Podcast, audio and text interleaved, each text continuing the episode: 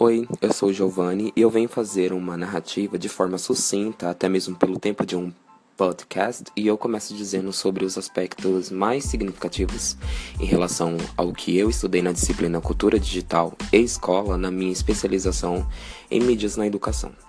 E além disso, eu falarei um pouquinho também sobre o que essa disciplina contribuiu à minha prática pedagógica.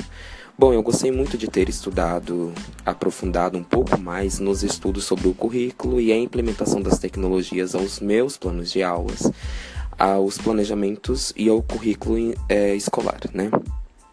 Porque essa perspectiva de currículo como sendo um documento, uma prática social em constante formação, eu gosto muito de usar esses termos, me fizeram refletir, repensar em tudo que eu tenho trabalhado com os meus alunos. Por exemplo, ao implementar as tecnologias digitais, eu cometi falhas, equívocos, os inesperados aconteceram, né? Eu chamo isso de percalços.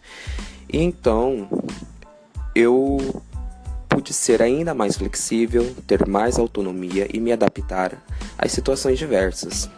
E assim eu levei em consideração ainda mais a realidade vivida pelos meus alunos, na nossa comunidade, na cidade aqui de Aquidauana, né? Dentro das escolas, também os fatores socioeconômicos, familiares, as tecnologias digitais disponíveis na nossa escola uh, e também disponíveis na casa de, dos alunos. Né? Assim, ao repensar o, o currículo, o que eu estudei sobre ele no módulo 2 me ensinou ainda mais, é claro. Uh, e ao tentar implementar as tecnologias digitais em minhas aulas, eu tomei muito cuidado para não transpor o ensino convencional e tradicional nelas, né, por assim dizer, porque nós temos de ajudar os alunos a lidar com as tecnologias e além muito além disso eles também precisam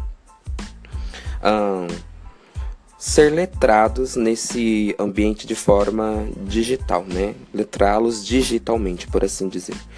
Bom, assim a gente trabalha a, o desenvolvimento da consciência crítica, né? A gente passa a não tratá-los como passivos na produção de sentido e passamos a possibilitar que eles sejam mais reflexivos, criativos, ao serem autores de seus vídeos, de seus memes, de tantos outros gêneros textuais, né?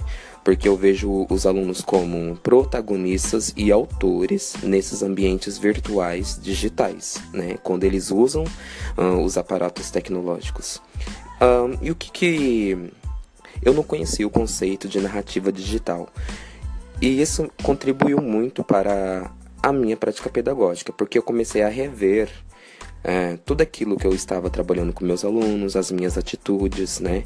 E me fez pensar ainda mais que tipo de aluno eu estou tentando formar, né? E sobre as dificuldades, é claro, eu tive quando eu tentei usar o Prezi, porque eu conheci esse essa ferramenta. No entanto, eu nunca havia utilizado, né? E mas os meus amigos do grupo do, do WhatsApp da do, do meu curso de especialização me ajudaram muito, né? Nós tentamos ajudar uns aos outros e além disso, eu não tinha muita prática com edições de vídeos e áudios. E eu tive de passar por mais esse desafio. E mais uma vez eu recebi ajuda dos meus amigos do curso de mídias na educação, tudo, tudo online, nada presencial. E também recebi ajuda da, da minha sobrinha, né, a qual me ensinou muito também. Né? Ela não fez nada por mim, ela tentou me ensinar.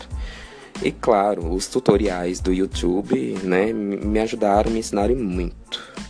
Mas enfim, para mim o módulo 2 propiciou ainda mais o trabalho colaborativo, que eu acho que reflete o, a mente em rede, né? O ensino por meio da mente em rede, por assim dizer. Muito obrigado, bye.